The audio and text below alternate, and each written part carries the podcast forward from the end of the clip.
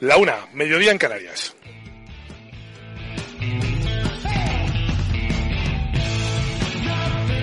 El otro team con Javier Jiménez.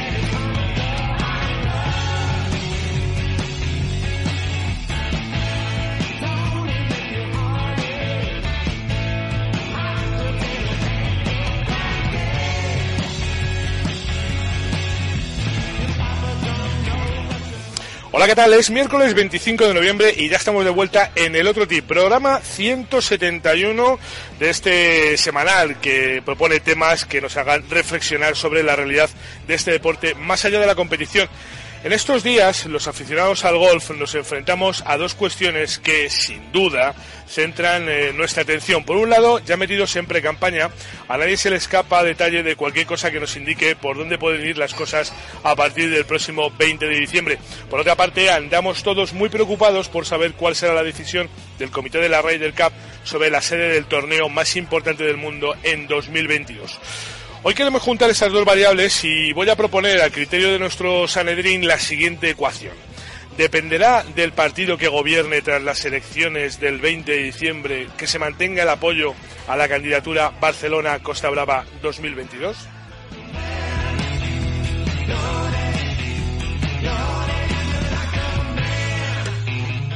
Bueno, pues nada, una hora intensa la que se nos plantea por delante, en la que también tumbaremos la estaca, como no, en directo desde el restaurante Caná, en el Centro Nacional de Golf, hoy con José Fernández, con Miguel Ángel Caderot, con Pepe Martínez, con Javi Blázquez en la realización técnica y con todos vosotros a través del WhatsApp 695-697-970,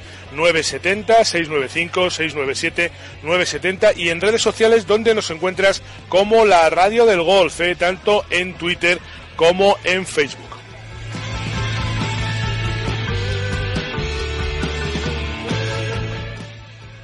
Por cierto, que hoy, concretamente hoy, hace 150 años que una muchachita que se llamaba Alicia decidió meterse por un túnel interminable que la llevó a encontrarse con personajes, bueno, pues mágicos, ¿eh? como aquel conejo, como el sombrero loco o la reina de corazones, y nos condujo a un mundo feliz, un mundo que algunos eh, quisieron ver años después en Yupi y que para otros lo eh, encarna hoy en día Pablo Iglesias. Pepe Martínez, buenos días.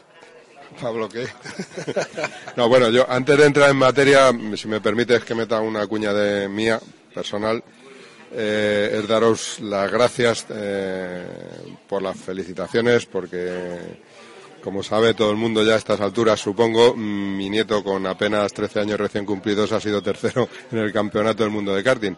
Mm, quiero decir porque mm, cuando alguno hable y opine que, no es mala cosa. Que hagamos un programa de coches o, algo. Vale, pues eh, yo tengo que decirte una cosa en relación a, los políticos. Eh, algunos, casi ninguno, muy pocos, algunos empiezan a entender que esto del golf es un buen negocio, una buena industria y una tarjeta de presentación magnífica para, sus pueblos, sus ciudades o las zonas turísticas que representan. Eh, como bien sabes, a través de la Copa Comunicación eh, hemos ido tirando de muchos, muchísimos eh, políticos.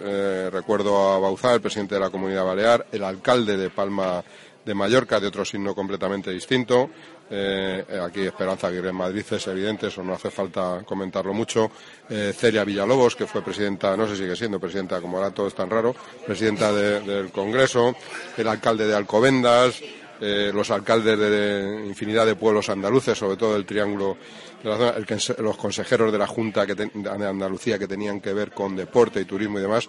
Mm, al final, los que llegan en blanco y pensando que el golf es una cosa, cuando lo ven y se lo cuentas un poquito más despacio y lo reciben con calma y con algo de interés, eh, en general eh, los mensajes cambian radicalmente y todo empieza a ser muy positivo y muy pro golf. O sea que al final creo que eh, quizá parte del trabajo que queda por hacer es empezar a acercarlos al gol, no, no, llevar el gol a los políticos, sino traer los políticos al gol, es mucho más fácil. el problema de todo esto es que no se les ha reído por aquí a los políticos. Hola, Miguel Caderot. Muy buenos días, la verdad es que Pepe ha venido a hablar de su libro. Sí. bueno, vosotros, si queréis hablar de la panadería del barrio, del chino de la esquina, de cualquier cosa, pues no, aprovechar el momento. Pero es cierto, es cierto que hay que darle la enhorabuena, pero no a él, sino al nieto, al nieto. Que, qué barbaridad, qué talento hay ahí. Yo, no hago más que comprar de bolsa palos, pero ya ves. El, nieto, corre con el eh, YRT que es el Yayo Race Team. Eh, está empezando a costar una pasta. Una pasta, ánimo, ánimo que fíjate, hasta que llegues a, tenerle como Fernando Alonso. Bueno, eh, entrando en materia, eh, mi nieto corre. Hay una diferencia. Bueno, eso es cierto, eso es cierto. Que el pobre Fernando últimamente no hace más que tomar el sol. Los lunes al sol. Eh, me suscribo las palabras de Pepe y vuestras. Eh, el golf es un deporte que hay que conocerlo. Está, tiene una idiosincrasia tan particular que hay que conocer todos sus entresijos.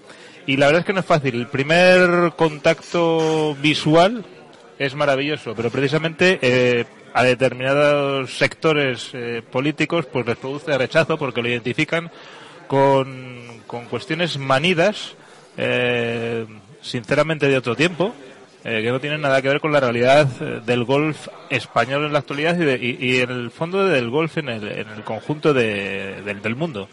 El golf es otra cosa, es una cosa eh, que puede ser perfectamente cercana, de hecho se está haciendo, se están haciendo, como hemos repetido aquí en muchas ocasiones, campañas que de, promoción que van a, la base, y esa base es, son los niños que acuden a los colegios, para que tengan otro concepto. Los políticos, pues bueno, van también a. tienen, que hacer lo suyo, su, su papel, eh, y bueno, eh, quien quiere captar votos en determinados caladeros eh, políticos y determinados sectores, pues hombre, nombrar al golf no les suele venir bien. Pero como dice Pepe, en cuanto vienen, se acercan, lo conocen, pues su concepto cambia completamente. Supongo que saldrá aquí el tema. Eh, ¿Os acordáis antes de las elecciones municipales lo que decía el equipo de Podemos y de Carmena sobre el Club de Campo Vía de Madrid? Que bueno, que prácticamente lo iban a, desmantelar. Y cuando llegan y ven lo que es y ven que es una instalación deportiva modélica de las mejores de Europa, pues cambian. En fin, que bienvenidos políticos al mundo del golf.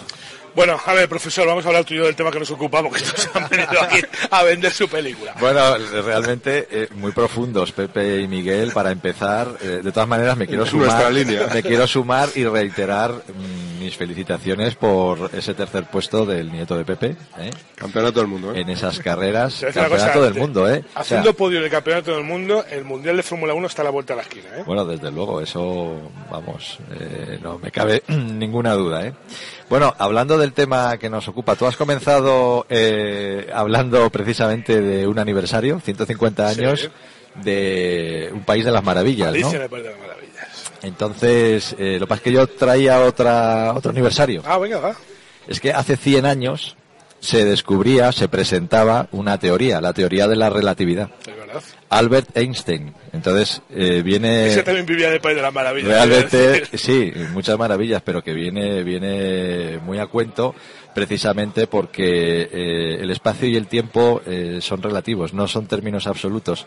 Y lo de la Ryder Cup de 2022 eh, tiene mucho que ver con el espacio y el tiempo. Entonces, bueno, pues eso eh, da para, para debatir. Bueno, pues venga, vamos a entrar en el, el, gol en sí mismo, todo es relativo, o sea que este fue el primer, uno de los precursores. Yo, me, yo me preguntaba a mí mismo, porque he visto que vosotros me habéis pasado de mí,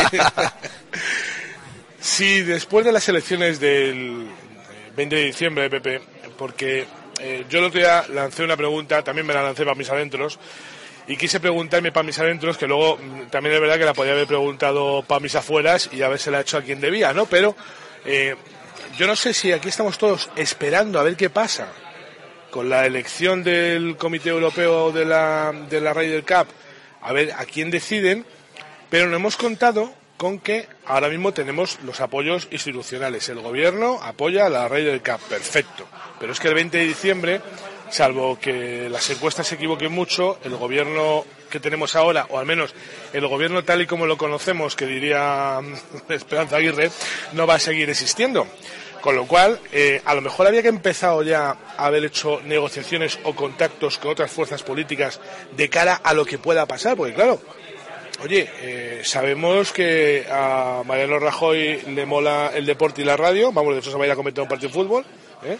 pero no sabemos si a Pedro Sánchez, a más de mirarse al espejo, le va a molar la Raider. Claro, es que el, el gol que desgraciadamente tiene muy poca visibilidad y como parece que efectivamente cada vez que se acercan la lectura puede ser eh, negativa, mm, es normal que la gente esté esperando. Yo no, yo no veo tan incierto el resultado de las elecciones como tú y no veo estas nuevas fuerzas políticas emergentes. yo no veo nuevas, ¿eh? yo veo antiguas. Eh, a las antiguas y una nueva emergente porque hay otra nueva decadente eh, o que está prácticamente está en la cloaca ya, ¿no? además, como se cansan enseguida, ¿sabes? O sea, llevan tres meses, como no han trabajado nunca, mm, pues se cansan, llevan tres meses y dicen, una reunión por la mañana a las nueve, otra a las once, otra a la una, luego por la noche tengo que ir a una cena y una entrega de premios. esto es mucho para mí. Ya lo dejan. Eh, es normal que se espere, que se esté esperando esta, eh, la conclusión de las elecciones, porque casi seguro que va a haber algún cambio, pero no va a ser un cambio, entiendo yo, ¿eh? entiendo, encuestas a paste, no va a haber ningún cambio sustancial, pero tú ten en cuenta que hay elementos ahora mismo que obligan también a frenar cualquier decisión de este tipo. Y lo estamos teniendo con el problema de, con los yihadistas, eh, en fin, que esto, esto, con el problema con los catalanes, todo esto ha solapado eh, eh, cualquier. es que no se habla de elecciones prácticamente, se habla de cada uno de su corralito y de los yihadistas. O sea, yo abro los telediarios y todo esto ha pasado un segundo, un tercero, un cuarto plano. es verdad que la Raiders corresponde con una.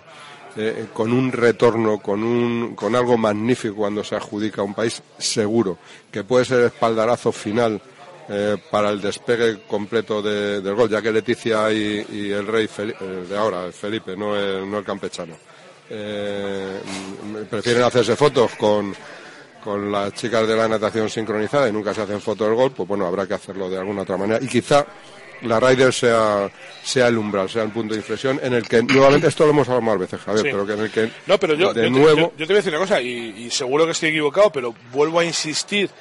Eh, a ver, el golf no es ajeno a la Casa Real, ¿vale?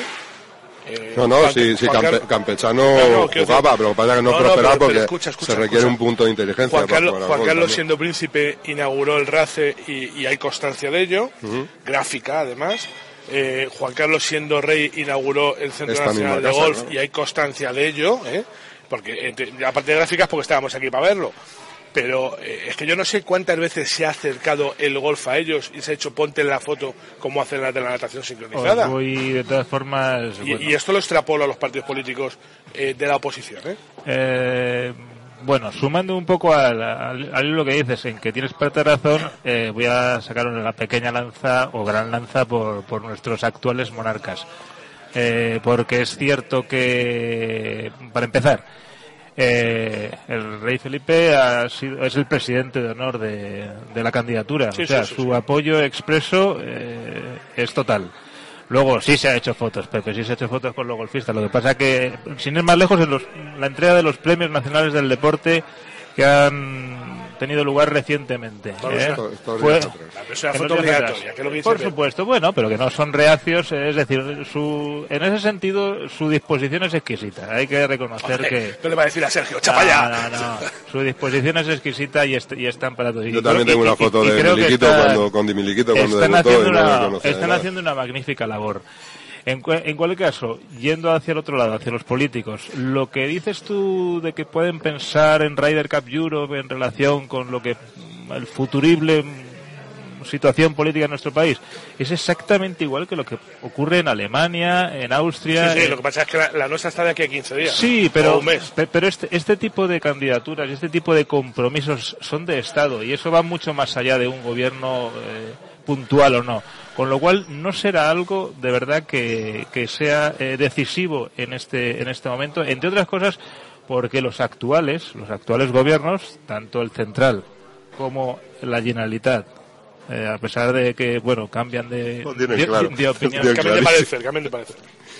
La Diputación de Barcelona, el Ayuntamiento de Barcelona, todas las, las instituciones. no los políticos, sino las instituciones. Todas las instituciones, todas las instituciones que están involucradas en la organización de este proyecto han manifestado su apoyo unánime y vamos perfectamente expreso con lo cual en ese sentido Raider Cayuro lo tiene que tener muy claro vamos de hecho lo tiene muy claro vale vale pero yo yo vuelvo a, a interesarme por el tema porque eh, siempre he criticado y siempre criticaré que somos bastante eh, poco hábiles en hacernos visibles y, desaprovechamos las oportunidades. Es decir, nos enfrentamos a un evento que se supone que es el tercer evento, el segundo evento del mundo en importancia, el tercero, ¿no?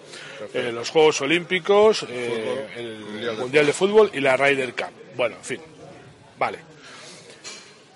Hay que hacer un aporte institucional, hay que hacer lobby, hay que acercarse a quien pueda estar mañana enfrente nuestro ¿vale? Porque, oye, el, golf, digamos que tradicionalmente está más cerca de un ideario, bueno, pues más del panorama político actual o el escenario político gubernamental actual que del que pueda venir. Entonces, a lo mejor ha habido que ir haciendo ese pequeño, bueno, eh, función ahí de, pica, ¿no? De, ir entrando, de ir entrando en la cabeza de los demás. Eh, tenemos políticos de estos eh, super reaccionarios y revolucionarios que cuando las cámaras no les enfocan se abraza con sus oponentes políticos, ¿no? Como hemos podido ver ayer en la entrega de premios de 20, de 20 minutos. En fin, pero no sé si la institución Federación Española de Fútbol, de, fútbol, de Golf o, o eh, Ryder Cup Spain, no sé cómo se llame, candidatura, ha hecho este acercamiento. Ha pensado en decir, coño, y si cuando llegue el 20 de diciembre eh, alguno dice que no nos interesa y nos quedamos tirados. Eh, pero digo Federación Española o digo Ryder Cup eh, Europa, ¿eh? Ryder Cup Europa también tiene que tener ese, ese miedo en sí mismo. Y en Alemania, pero quiero decir, estamos hablando de España. es que ese escenario curiosamente se ha producido ya. Es decir, después de las elecciones autonómicas y municipales, ha habido cambio de signo político en, Cataluña. Profundo, además. Y muy profundo. Y los nuevos interlocutores que se han sumado a, eh, este escenario, que obviamente eran muy distintos a los anteriores, pues eh, siguen el hilo conductor que ya está establecido. Que no ha habido ningún cambio. Eh, y curiosamente son efectivamente, para otras cuestiones, como bien sabemos, pues, bueno, más radicales, pero para esto, eh, una vez que han entendido o, se les ha presentado el proyecto, se han sumado a ello y el apoyo es expreso. De hecho, lo manifestaron en la última visita de, Keith Pelley, que es el nuevo director ejecutivo de Ryder Cup, eh, cuando estuvo en el PGA Gol de Cataluña hace bien poco. Eh, en ese sentido es que tenemos que estar tranquilos, de verdad. O sea, y cuando si hay un cambio político a nivel nacional eh, yo estoy convencido de que esto, lo decía Pepe antes, es que esto es algo, es, es un proyecto de, de Estado, es un evento de Estado, ¿no? Esto no es un, eh, no es un capricho. Eh, bueno, pero es que este, es un país, eh, Miguel, lamentablemente en el que no hay concepto de Estado, que tenemos ahí a, los de Podemos que no se quieren sumar al pacto yihadista porque hay que dar abrazos a los que nos matan, ¿sabes? O quiero decir que aquí ese planteamiento es un poco, es un poco subjetivo, que yo me veo, me veo celebrando la Ryder y una tía en tetas con una pinta de aquí ponga Catalonia for Freedom, ¿sabes? Que aquí somos así. Mm, bueno, podría ser, pero vamos, no, no, no, creo que ocurra. Es que luego al final la gente tiene mucho más sentido el común del que parece. ¿eh? Estoy absolutamente convencido. Bueno, no, aquí, aquí el problema es la, la, incertidumbre. La incertidumbre nunca es buena. Y, y ese es el principal problema que tenemos ahora. Eh, yo creo que esa incertidumbre está... Estamos como Benítez. Está, sí, sí, sí, muy, muy, incierto. Pero esa incertidumbre está basada eh, en una falta de credibilidad precisamente de estos partidos emergentes de los que hablaba Pepe. Es decir, o sea, eh, Junts pel sí, eh, esto Cataluña sí que es POT y la Ryder también es POT y no sé qué, pues todos esos partidos al final eh, no sabemos si lo que dicen lo van a hacer después, porque en otras ocasiones pues no lo han hecho. este Pero se dice que te encomiendes a la Virgen del Golf. Sí, claro. Aquí tenemos eh, hechos ciertos que son, por ejemplo, en Andalucía, la Junta de Andalucía con el Partido Socialista ha apoyado el golf eh, pues durante varios años. Entonces, bueno, pues eh, ahí tenemos hechos que yo creo que pues pueden eh, darnos alguna, algunos fundamentos ¿no? a la hora de, de, apoyar el golf. ¿no?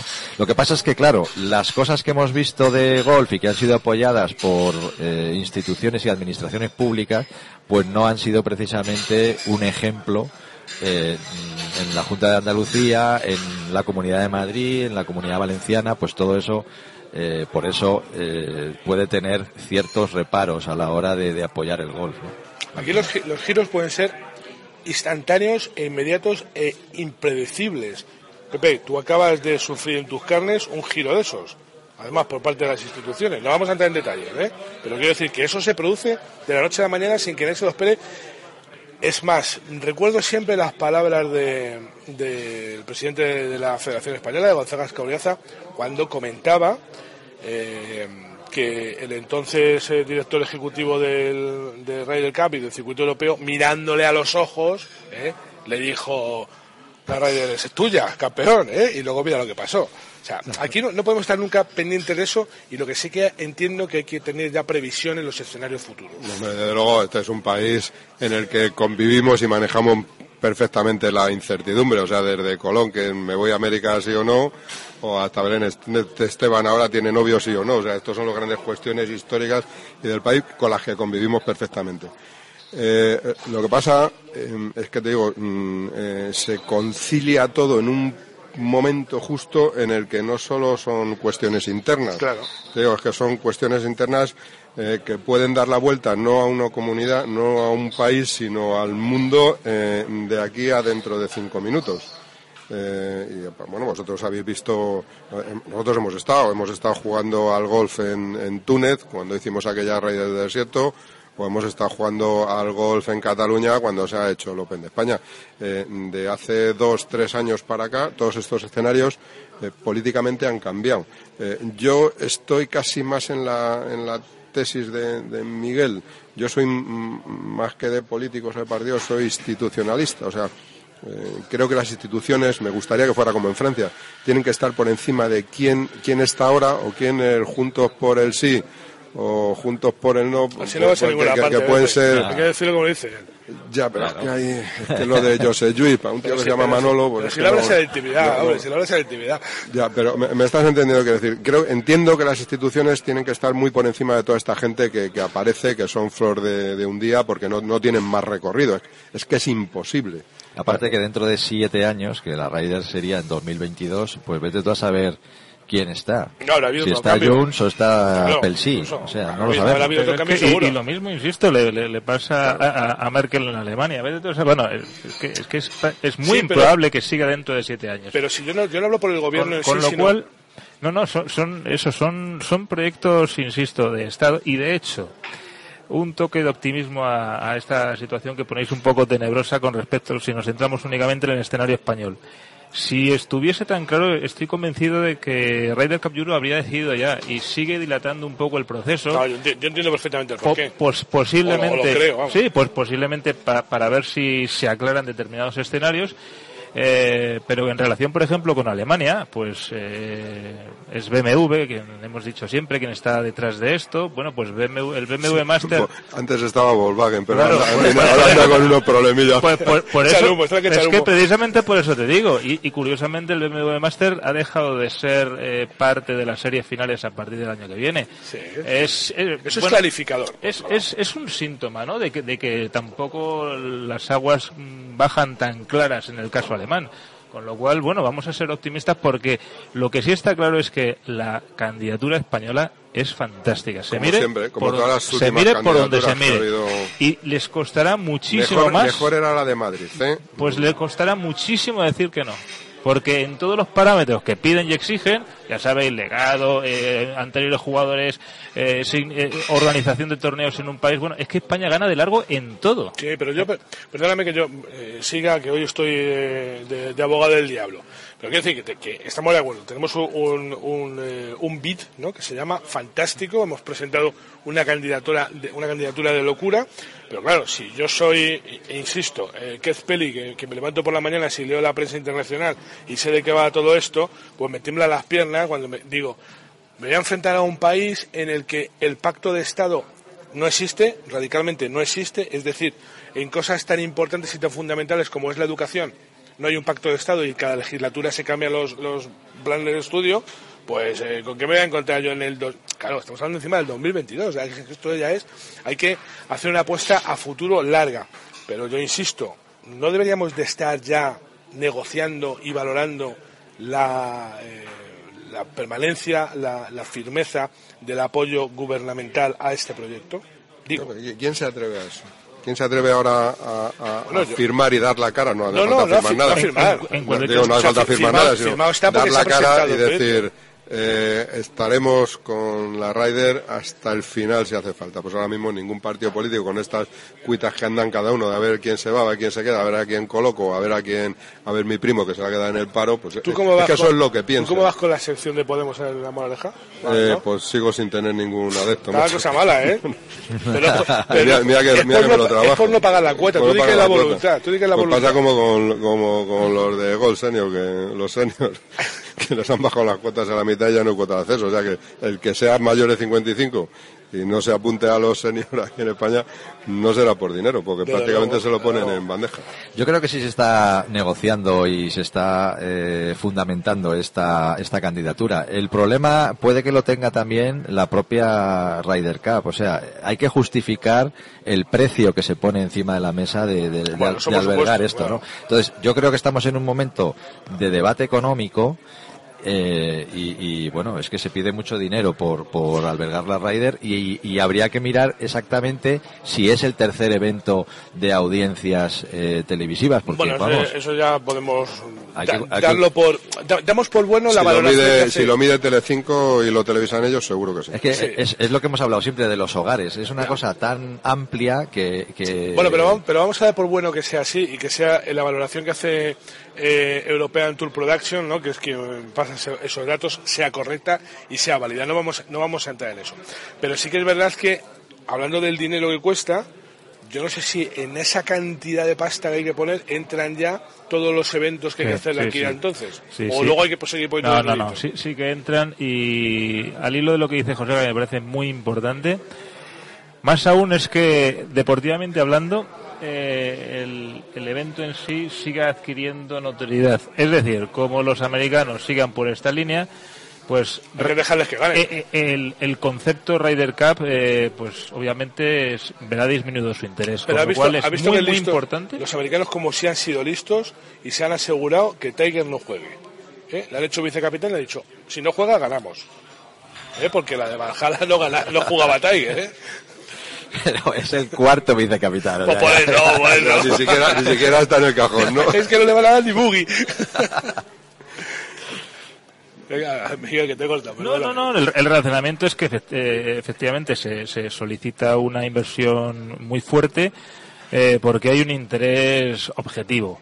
Ahora bien, es tremendamente importante que ese, ese interés eh, se mantenga y, el, las cuestiones deportivas en esto influyen muchísimo. Bueno, la, Fórmula 1 lo ha vivido, o sea, o, que Pepe, como va a ser ya, bueno, le, vamos a ver ahí dentro de poco. en el paddock. Martínez Stone, le llamamos ya. Pero, pero, es, pero es completamente cierto que si no varían determinadas cuestiones, eh, pues incluso un un macroevento deportivo como la Fórmula 1 pues tiene muchos visos de, irse para abajo. O sea, aquí, no hay nada intocable. Aquí ha habido una cosa tan tan absurda en este país, eh, porque sobre todo porque todos querían pillar algo, ¿no? Eh, dinero fundamentalmente, ¿no?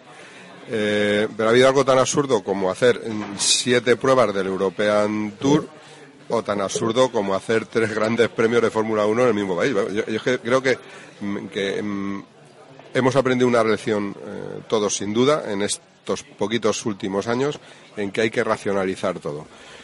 Racionalizarlo, eh, me decía una marca, eh, una marca de coches que está presente pues, en todos los grandes eventos del mundo, me decía esta misma mañana en una reunión, me decían, es que hace seis o siete años para cualquier cosa que hacíamos, el presupuesto, pues la agencia, el que lo piensa, el que lo diseña, el que lo cobra, lo que nos costaba, era una fortuna.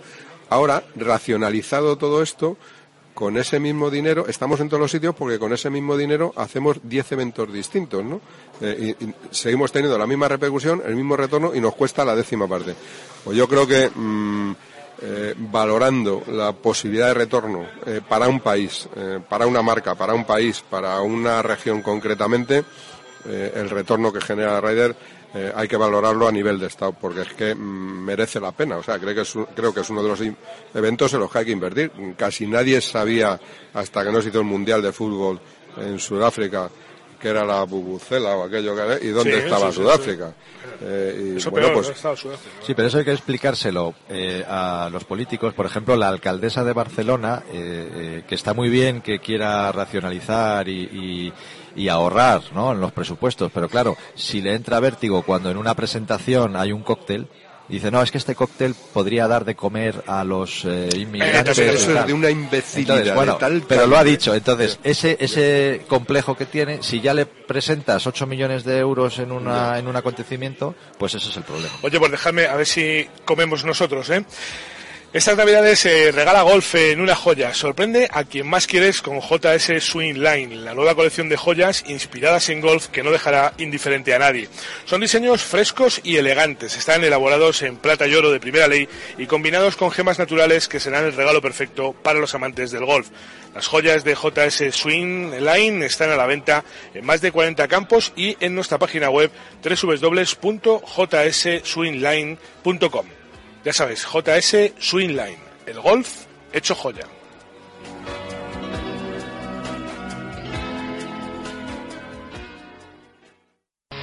Escucha cómo suena el golf. Escucha la radio del golf. La radio del golf.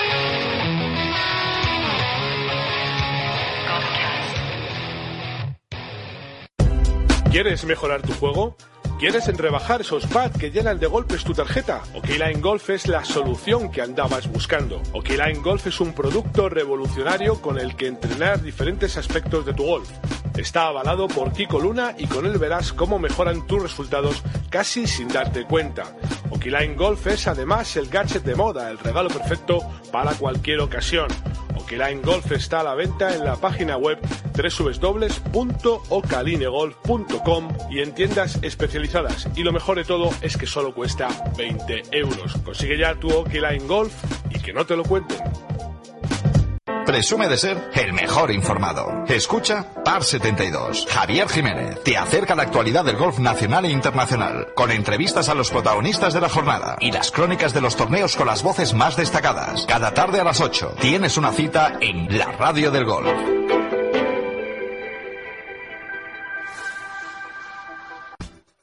Si quieres aprender a jugar al golf, si lo que buscas es mejorar tu técnica con profesores cualificados o simplemente divertirte en un entorno natural y privilegiado, entonces Somontes Green es tu lugar. Aquí podrás practicar por solo un euro y disfrutar de la variada gastronomía de En Boca, un gastrobar donde encontrarás un menú diario al mejor precio. Acércate a conocer nuestra escuela. Estamos en la carretera del Pardo, kilómetro 3400 o descúbrenos en www.somontesgreen.com. Golfindustria.es, el portal de los profesionales de la industria del golf en España. Visítanos y conoce el más completo directorio empresarial de golf, así como sus variados contenidos. Si tu empresa puede ser de interés para los campos de golf, date de alta gratis en el directorio empresarial. Golfindustria.es, tu pasarela hacia los profesionales de la industria del golf.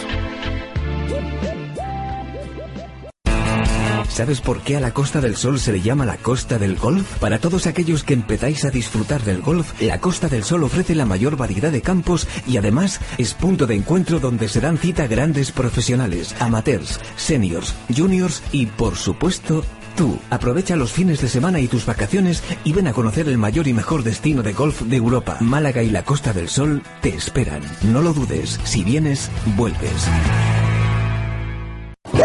Si estás buscando una actividad para realizar en familia, acércate al golf. El golf te permite pasar con los tuyos más tiempo que cualquier otro deporte, realizando una actividad física mientras paseas por un entorno natural y saludable. No importa la edad ni la condición física. Anímate y pregunta cómo iniciarte en cualquiera de los clubes madrileños o en la Federación de Golf de Madrid. ¿Quieres conocer todos los datos, curiosidades, chascarrillos y anécdotas que rodean el golf? Eso que siempre quisiste saber y nunca te atreviste a preguntar, te lo cuenta Chiquitrillo cada semana en Wikigolf. 30 minutos cargados de historia en la radio del golf. Vale la pena luchar. Las palabras hacen mucho por ti. Ahora tú puedes hacer mucho por las palabras. Únete a los benefactores de la Fundación ProReal Academia Española y recibirás como obsequio la última edición de su diccionario. Infórmate en rae.es. Juntos, la hacemos real. Cuando usas el coche todos los días, te das cuenta de que en un principio estás en un atasco y en un final estás en un atasco. En un atasco. En un atasco. Por ejemplo, llego en nada, estoy en un atasco. ¿Todo bien? Oye, que han pasado 25 minutos y sigo en el atasco. Todo mal.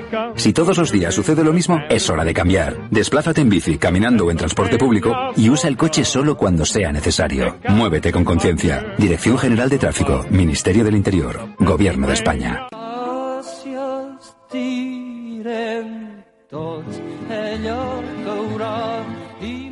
Bueno, que pedazo consejo, ¿eh? Esto es la Dirección General de Tráfico, ya sabes, muévete en transporte público, sobre todo en algunas regiones funciona excepcionalmente bien, ¿eh? eh en Madrid, Pepe, en particular, ¿eh? el transporte público funciona de locura, ¿eh? El transporte público de Madrid es ejemplar a nivel mundial. que de acuerdo Absolutamente ejemplar. Todo, todo mm, salido todo y ordenado todo desde la cabeza de Esperanza Aguirre. Sí, sí, bueno, yo voy a decir, te voy a invitar a comer a cuenta del consorcio de, de transportes, por lo mismo no la lían. Así es que os voy a contar cuál es el menú del día hoy en el restaurante Caná.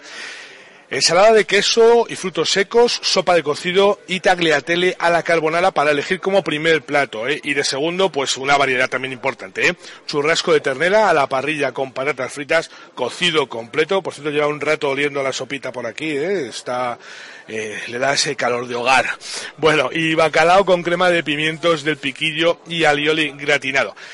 Ya sabes que si quieres eh, venir a comer al restaurante Caná, pues lo mejor es que hagas tu reserva eh, en la página web de la Federación Española de Golf. Seguro que encuentras el teléfono y si no, yo te lo voy a dar un poquito porque es que como tengo esta cabeza, pues he perdido el papelito y ahora en tu momento os lo doy. Bueno, eh, José, momento de, de, tumbar la estaca. Em, eh, seguimos con tiempos difíciles, tiempos convulsos. Nosotros tenemos una compañera chiquitrillo, eh, que ya sabes que está muy de lectura de, de, baño, de baño, y lee a, a Nostradamus y a Eric, el Rojo y cosas de este tipo de cosas. Y ayer me decía que, que decía, sí, sí, eso mismo dije yo cuando me lo dijo esto que la que eh, Nostradamus eh, auguraba que una guerra mundial vendría de Oriente, ¿no? Y, parece que, que, no se equivoca demasiado que tenemos ese conflicto de alguna forma metido en cada rincón de Europa. Y ayer un problema adicional que fue, eh, bueno, pues que un país miembro de la OTAN haya derribado por primera vez un avión ruso, que es algo como muy de película, ¿eh? muy de, muy de, el MI5 y el MI6 y cosas estas de, de James Bond, pero ocurrió ayer. No sabemos si por error o no, pero ha ocurrido. Por cierto, déjame un segundito que parece ser que, sabéis que eh, asesinaron a uno de los dos pilotos, al otro le cogieron prisionero y según las últimas noticias había conseguido escapar esta mañana, no sabemos cómo está el hombre, pero, pero espero que bien, ¿eh? porque caer en manos de esta gentuza es peligroso. Bueno, eh, precisamente todo esto se, se produce... discúlpame, discúlpame que te interrumpa, claro, es que si tú pones los informativos y te crees todo lo que ves, eh, de verdad, luego pensarlo un poco cuando estéis solos por la noche, incluso como latrillo, cuando estéis en el lavabo. Eh, es que nada es verdad, pero como ah, que, han cogido a uno prisionero y se les ha escapado, pero estamos tontos, habrán negociado, oye, no me bombarden mal y te dejo soltar a este y tal, pero ¿cómo que se les ha escapado si los cortan el cuello a los cinco minutos? Bueno, pues es que este no tendrían cuchillas. es que mm, tenéis que empezar a oír otros informativos, no sé dónde, pero vamos, es que los que los que salen aquí por la pequeña pantalla son de susto, vamos. Bueno, tú escuchas el, de, el otro tío. Y también te voy a decir otra cosa, en Nostradamus es un pedazo de cabrito. Sí, además. Porque no precisa, porque esto mismo nos pasó con Saddam Hussein hace no sé qué, nos pasó con Gaddafi y ahora nos pasa con él. Que, diga ya, que diga las fechas. hacerle la, hacerle, sumarle que... eso de decir cosas de, así de catástrofes es muy fácil. ¿Habrá un terremoto? Claro que habrá, normal. bueno, hombre, sí, eso no es difícil. No, realmente todas estas tensiones eh, se producen en un clima eh, en el que otros pues eh, están fomentando esa manifestación de no a la guerra. y precisamente pues cada día que pasa hay más más tensión ¿no? en este caso el derribo del avión ruso avión militar ruso por parte del ejército turco. La polémica está en si invadió o no el espacio aéreo. Eh, Putin insiste en que no. La OTAN se ha puesto de parte de Turquía lógicamente. Es la primera vez que un país eh, de la OTAN derriba a un avión militar ruso en 50 años.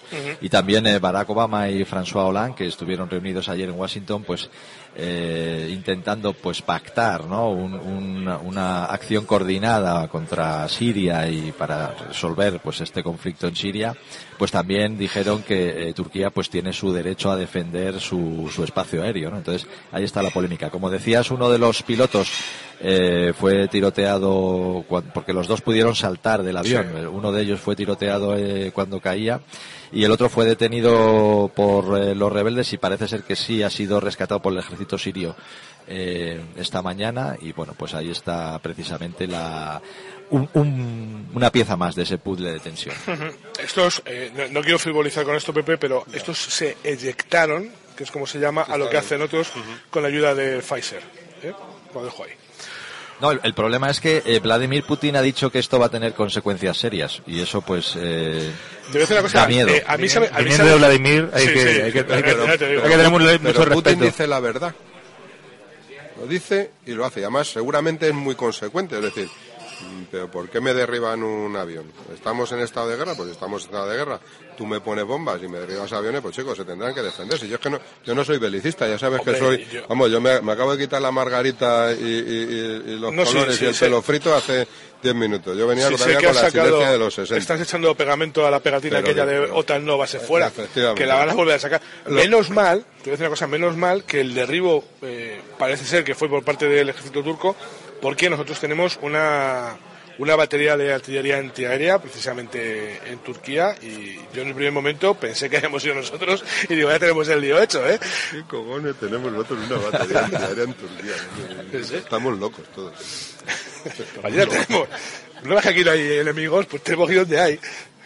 Bueno, ¿qué Bueno, no, pues se complica eh, un poco más con, con, este, con este suceso y y mientras tanto pues manifestaciones de no a la guerra. Bueno, eh, en fin, estos chavales que les gusta vivir en otra época, se ve que sus padres se lo contaron, ¿no? Salíamos de Mani allí con las pegatinas, porque el otro día había una encallado que han ido seis. ¿eh? Y ahora... aparte que es que eh, Barack Obama, del Partido Demócrata, François Hollande, el Partido Socialista francés, el presidente de Francia también, el primer ministro Manuel Valls, ha dicho que España, que comprende que Rajoy no se moje, pero que necesitan ayuda. Entonces, que Rajoy no nos ha mojado en la vida. Nada. En fin, eh, de todas maneras, la situación, eh, eh, desde mi punto de vista, creo que es, es tan grave, tan grave. Yo no recuerdo mm, en muchos años lo vivido y lo leído de años anteriores una situación eh, en la historia tan grave en el que dos bloques, unos con una forma de vivir occidental, moderada, responsable, y otros no, mm, que puedan llegar a un nivel de conflicto ahora mismo tan gordo. O sea, lo que si, si esto de verdad se deja que siga corriendo, que sigan entrando, eh, bueno, Vamos a dejarlo aquí. Porque... Bueno, no, que eh, seguimos en alerta, ¿eh? Seguimos yo, pero ya te digo, es que la alerta es muy gorda, ¿eh? De todas formas, eh, lo cierto es que estos señores eh, juegan a una guerra que, que, no se puede jugar hoy en día. Quiero decir, yo no soy un estratega más allá del RIS y de los seminarios de defensa de la universidad, pero vamos a ver, hoy no se puede ir a, luchar hombre contra hombre con infantería. La, la, guerra hay que hacerla con unidades de inteligencia, ¿no? La guerra, de otra forma. Pero claro, hay que tener en cuenta una cosa, nosotros jugamos a esa guerra y de hecho en España se hace muy bien, el CNI y las unidades de información de la Policía y la Guardia Civil juegan a eso y lo hacen muy bien, pero es que estos cabrones ¿eh? se bajan de un coche con una ametralladora y te barren un restaurante. pero, pero eh, Javier, ¿por qué los franceses al día siguiente tenían localizados ah, a, mil y ¿eh? pico, a mil y pico yihadistas revolucionarios asesinos? Y los nombran al siguiente, o sea, quiere decir que los tienen controlados. Si los tienen controlados, saber dónde viven, cómo se llaman y dónde trabajan, tío, pues hazlo antes de. Eh, si no es que estás asumiendo, o es que interesa también eh, eh, tener a la población en ese, en ese sentido de riesgo permanente, de, mm, de no sé, de inquietud. Pues, pues, no sé qué decirte, yo ya es que dudo de casi todo. Dudo de casi todo. Bueno, yo creo que esto nada más que al que le toca. ¿eh? Francia y León han sido los únicos que han tenido una respuesta, digamos, inmediata. Los belgas han tenido una respuesta desproporcionada que no sé cómo van a salir de ella. Crear un estado de sitio. ¿Cuándo lo vas a romper el estado de sitio? Vas a generar una locura en la sociedad que va a ser una cosa, bueno, no quiero ni pensarlo. Y Túnez ahora también. Túnez. No ha pasado ni con las Torres Gemelas, no ha pasado ni, ni en Madrid en el, 11, el 11M. En fin, yo creo que eso es una cosa fuera de lugar. También es verdad que eh, cuando te toca a ti lo vives de otra forma y nosotros afortunadamente no nos volvimos locos y fuimos capaces de, de meternos en otro escenario. En fin, bola equivocada, las empresas no financieras ganan desde enero a septiembre un 28,6% más que en el mismo periodo del año pasado. ¿Esto quiere decir que salimos de la crisis? Bueno, son datos económicos eh, que hemos querido traer a la estaca porque, bueno, en medio de esa crisis eh, mundial, ¿no? De tensiones terroristas y de guerras y tal, pues realmente la economía sigue sigue importando y en España este dato es importante porque eh, el Banco de España en este informe ha confirmado ese aumento de los beneficios de las empresas no financieras, que básicamente pues son las pymes, gracias a un aumento del consumo interno las exportaciones, una contención de los costes laborales y de los gastos de financiación. Esas son las cuatro causas que el Banco de España dice que están pasando y remarcan muy bien esa tendencia de, la economía española, porque, por ejemplo, los contratos temporales han crecido un 13,2% y los fijos, sin embargo, han disminuido en un 0,4%.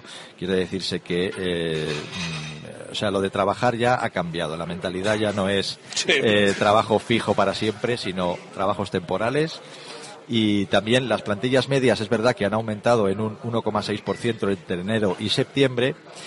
Eh, y además crece el porcentaje de empresas que no destruyen empleo.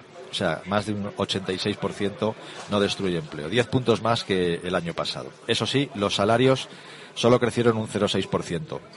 Eso quiere decir que trabajos temporales y peor pagados. El efecto hiperpernicioso de la crisis, que al final no nos han engañado realmente a todos. Claro, estos porcentajes están muy bien, pero eh, la estadística, ya sabéis, dos pollos, tú, yo me como los dos y tú, bueno, claro. lo voy a compartir contigo. Veníamos de tan, tan bajo, o sea, es que claro, si, si, eh, eh, porcentualmente si no se crece a esos niveles es este que apaga, apaga y vámonos. Este y, y, desgraciadamente no, y acabo es eso, los que al final pagan el pato, nunca mejor dicho, son los trabajadores. los que se quedaron sin trabajo lo primero y luego los segundos los que no les suben el sueldo de por vida. Pero es que los trabajadores tienen que espabilar. O, sea, en Estados Unidos este modelo viene funcionando, vivido en Estados Unidos y este modelo viene funcionando desde siempre. Yo trabajo, si lo hago bien me quedo y si no al día siguiente me dicen, mm, vaya usted para casita. Ya pues, oye, acostumbrémonos a vivir así. y, y el que no esté de acuerdo con su salario, que vaya y ponga una tienda de ultramarinos y se deje la vida, el pellejo y el patrimonio. Pues si es que esto es así. Esto es así. Hay que acostumbrarse a vivir así. Esta, esta protección que había del Estado, de las empresas, y encima te despedías con 25 años y te van un role, pero vamos, por eso te digo que es que hay cosas que, que se han acabado, se han acabado para siempre se han acabado para siempre porque además son perniciosas. Pues porque no hay Estado. Miguel que está aguantando por pero, no hay, no hay Estado que soporte eh, a, a, 11 millones de pensionistas eh, con, un, con una expectativa de vida por encima de los 90 años. Si es que no, si es que esto ha cambiado. O nos ponemos las pilas todos y somos conscientes. A Rajoy no le preguntéis porque va a seguir sin contestar pero mm, vamos a poner unas cosas. ponemos un plasma, lo mismo sí. Bueno, en este sentido hay dos informes que hemos conocido esta semana bastante interesantes. Uno de ellos es de Nielsen que dice eh, que uno de cada tres españoles está satisfecho con el sueldo que gana. O sea, un 30%. ¿Quién se la ha preguntado? Exactamente. ¿A quién le ha preguntado este día? Pues habrá, habrá, que, habrá que verlo. Y además, un 40%... Este era un caballo, ¿no? El señor Nielsen no era un caballo. Sí, sí. pues mira, otro de los datos interesantes es que eh, en esto que hablamos de los trabajos temporales y ir cambiando de trabajo eh, según las circunstancias, bueno, un 40% de los encuestados eh, prefiere estar en su trabajo, en su empresa, el mayor tiempo posible y un 26%. Es un problema familiar se llama. Un 26%, Javier, reconoce que le gustaría estar en una misma empresa toda la vida. No cambiar. Trabajo fijo, lo de siempre, lo de los funcionarios, opositan y tal. Bueno, eso es, eh, es nuestra propia mentalidad, es la idiosincrasia en la que nos han criado, quiero decir. Ponía Pepe el ejemplo de los americanos. Claro, tú al americano le has criado de momento en un concepto de eh, movilidad geográfica. Lo primero que hace un niño cuando va a la universidad es, si el niño es de Oklahoma, se pide ir a Búfalo, ¿sabes? Pero no es que haya mejor universidad, no es que me voy a Búfalo, ¿eh? porque así vivo mi vida, me independizo, voy aprendiendo, me voy currando tal. ¿eh? Entonces, eso aquí no, aquí es eh, me quedo aquí, voy a la universidad de al lado de mi casa. Bueno, conozco algunas valientes que incluso se hacen unos cuantos kilómetros para ir a la uni, ¿eh? pero eh, más allá de todo eso, si tengo que trabajar, ya hay un puesto de trabajo en Barcelona, espero a ver si me dan otro en Madrid. En fin, eso tenemos que cambiar. Esa es la mentalidad que hay que cambiar, Pepe. Esa pues mentalidad. yo estoy en eso. Hay, otro, hay otra variante sobre estos datos económicos que es que está mejorando la situación de impagos de los bancos. Por eso sus cuentas de resultados pues son son cada vez mejores, ¿no? Pues eso quiere decir que la gente está, o por lo menos ya puede ir empezando algunos a pagar, yo no, porque yo con todo lo que debo no, pero puede ir empezando a pagar sus cositas y demás, ¿no? Pues mira, aquí la relación entre la felicidad y el trabajo, que siempre, pues también hablamos de que el dinero da la felicidad y todo esto. en un estudio de, en un estudio de Adeco, el 81,5% eh, se declara feliz en su trabajo. Pero es que, bueno, ya, lo, ya lo decía que ella, mucho, ¿eh? ya lo decía que ella era feliz en su matrimonio aunque su marido era el mismo demonio. Y una cosa y una cosa más antes de que Pepe ya eh, se lance, el 61% eh, está dispuesto a bajar su sueldo para ser más feliz en el trabajo. Es decir, que cuanto menos cobras eres más feliz, ¿no? es lo que eh, entiendo, ¿no? De este magnífico estudio. Los estudios de ADECO son absolutamente condicionados, pagados por ellos y dirigidos a sus, a sus, clientes. A sus intereses, que en definitiva es el trabajo temporal, ¿no? Eh, yo tenía un amigo, en este caso, tengo un amigo que todavía funciona, eh, que no hace mucho me decía, en plena crisis me decía, realmente he triunfado en la vida. Empecé sin nada y debo dos mil millones. Sí, señor. Soy un señor. Mi admiración más profunda. Pues ya está. Sí, señor. Bueno, venga, la, la bola injugable. Eh, la OCDE dice que en España hay un 30% de ninis. Yo creo que esto, igual que el de Nielsen, lo han calculado mal. ¿eh? Bueno, hay, hay debate ¿eh? por, el, por el cálculo, pero es un informe de la OCDE del primer trimestre de 2014 y sitúa a España en cuarto lugar eh, por detrás de Turquía, Italia y Grecia, con un 30% de niños, de, jóvenes entre los 20 eh, y 24 años que ni estudian ni trabajan, que me parece eh, preocupante, muy preocupante, hablando precisamente del desarrollo económico. ¿no? este mismo informe establece que entre las edades comprendidas entre los 15 y los 29 años, el porcentaje, sin embargo, baja al 26%. Pero bueno, sigue siendo importante. pues yo te voy a decir una cosa. Eh, en esta mesa, entre los que tenemos mm, hijos por debajo de los 20 o los que los tenemos estudiando, ¿eh? Eh, pues estamos un poco más tranquilos. Pero la verdad es que tiembla las piernas de pensarlo. ¿eh? Eh, cierto. Em, tiene algo que ver, no todo, pero con lo que decías tú antes, la sobreprotección eh, sociocultural del español. Sí, sí, eh, si los niños eh, cuando llegase a determinada se fuesen de Madrid a Barcelona o viceversa y abriesen un poco sus expectativas, eh, dejasen de estar bajo el paraguas absoluto de sus padres, bien que se encargarían de por lo menos dejar de ser ni. No, a lo mejor no son ninis, pero serían simplemente ni. Porque se tendrían simple y llanamente que sacarse las castañas del fuego. Y en eso eh, hay, hay, hay mucho de, de cuestión sociocultural española que proviene de tiempo ancestral, desde que Colón salió a, descubrir lo que no sabía. Si me permitís, eh, es que eso genera también una lectura eh, contraria. En un país ordenado donde la gente se siente segura, eh, puede tener la nevera llena y puede mandar a sus hijos al colegio. Todo esto, aunque sea, te digo, un entorno no endogámico, pero sí en un país como está funcionando en España o en Europa en general, no en Estados Unidos, como acabamos de poner el, ejemplo contrario, eh, terminan siendo países muy serios, muy ordenados, con gente formada, con gente con capacidad de funcionar y con capacidad de producir. De producir. Quiero decir que mm, mm, tampoco es eh, tampoco es definitivamente malo eh, lo contrario. O sea, este entorno es verdad que es muy proteccionista, pero también es verdad que es, Europa a nivel de a nivel de investigación, de desarrollo, eh, de trabajo, de seguridad, ha sido un ejemplo durante muchísimas décadas. Sí, sí, sí, pero yo, yo lo que me quejo del proteccionismo ese es que eh, el día que se tienen que marchar, porque se tienen que marchar, ¿vale? Porque no, hay sitio para todos, ni aquí, ni en Alemania, ni en Italia, ni en ningún lado. En definitiva, nos tenemos que mover y, seguramente, depende de qué profesiones hayan elegido, incluso más que otros, ¿no? El problema es que se tienen que marchar de repente. Ahora tenemos a, de unos años a esta parte tenemos lo del Erasmus, que oye, pues parece que no, pero por lo menos ya han cogido la afición a irse y... gran invento, ¿eh? Lo del Erasmus. Vale, es un gran invento, pero es un invento que mezcla la educación con la diversión, que está muy bien, pero tiene, tiene un componente de diversión muy elevado, ¿vale? Al final es, es el orgasmus y, es así, ¿vale? Entonces hay, hay que hacer entender que esa necesidad de marcharte es una necesidad que va a existir tarde o temprano. Y que cuanto antes lo comprendas, tanto mejor. Claro, eh, entonces, al final, los NIS seguramente han, sido buenos estudiantes y son NIS porque no tienen narices hacerse la maleta y marcharse. Eh, lo llevo al terreno del golf. Ahora todos los golfistas nos cuentan eh, lo magníficos que son porque se van a jugar a, a Bulgaria Chico, es que es lo que tienes que hacer. Si quieres ganarte la vida, de aquí donde haya torneos. Desde hace 50 años para salir de casa te tenían que llevar a la mili. Claro, efectivamente, yo obligado. Era, la gente veía el mundo cuando salía de la mina. Claro. Venga, que nos quedan cinco minutos. de todas maneras, el, Ministerio de Educación ha salido al paso de este informe y ha dicho que esto es del primer trimestre, pero que ya a finales de 2014 el porcentaje bajó al 20%. ¿eh? Vale, pues, está, pues está Lo hemos arreglado. Bueno, aquí lo que hace entre la actualidad de, de, toda la semana y el interés de todo, y todas las comidillas, y todos los corrillos, y todas las conversaciones alrededor de un café y unos churros, ha sido el clásico, ¿eh?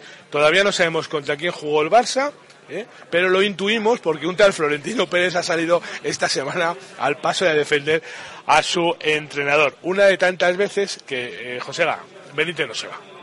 Benítez se confirma. Se confirma. ¿eh? Vamos a ver cómo se confirma Benítez.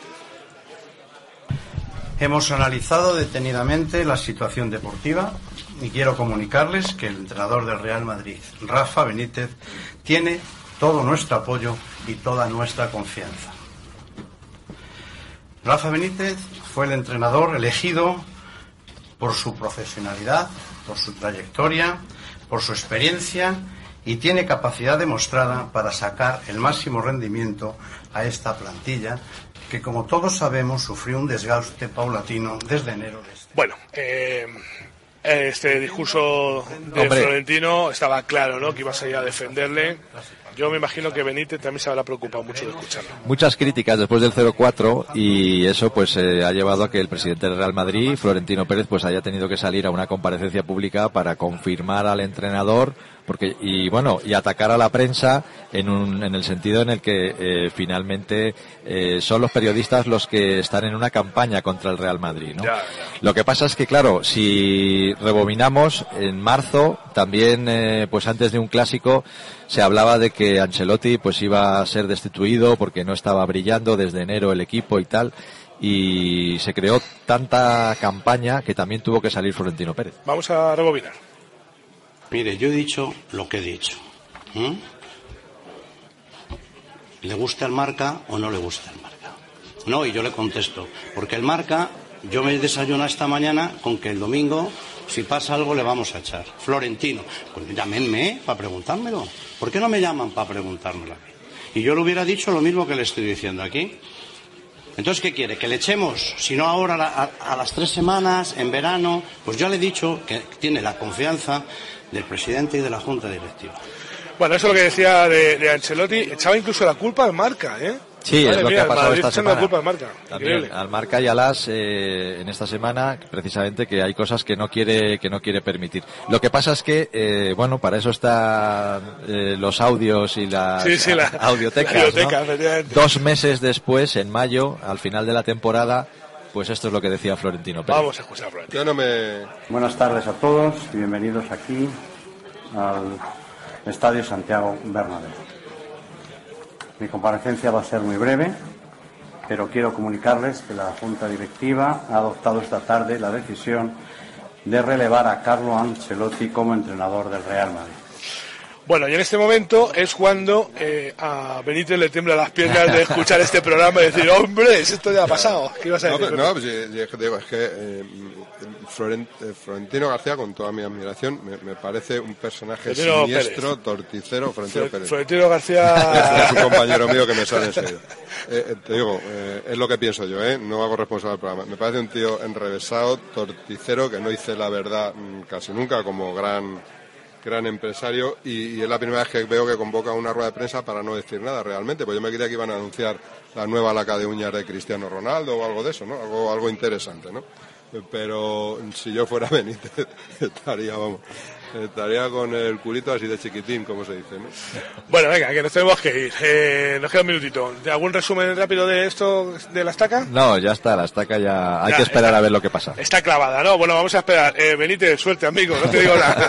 bueno, lo dicho, Pepe Martínez, muchas gracias, hijo. Un placer, como siempre. La semana que viene, lo mismo te convoco para otra cosa más suavecita. la única regla del mundo es que todo el mundo se apuntará a las Olimpiadas de Golf Amateur, que es el único torneo global en el que todo el mundo puede jugar sin problema, sea de la raza, la nacionalidad y del handicap que tenga. Qué alegría. Oye, lo, de, Pepe es un bull que empezó vendiendo su libro y acaba vendiendo su libro. Fantástico. Madre mía, y eso que no se le hace a nadie de las sectas a esta creando. Ya verás tú el día que consiga adeptos.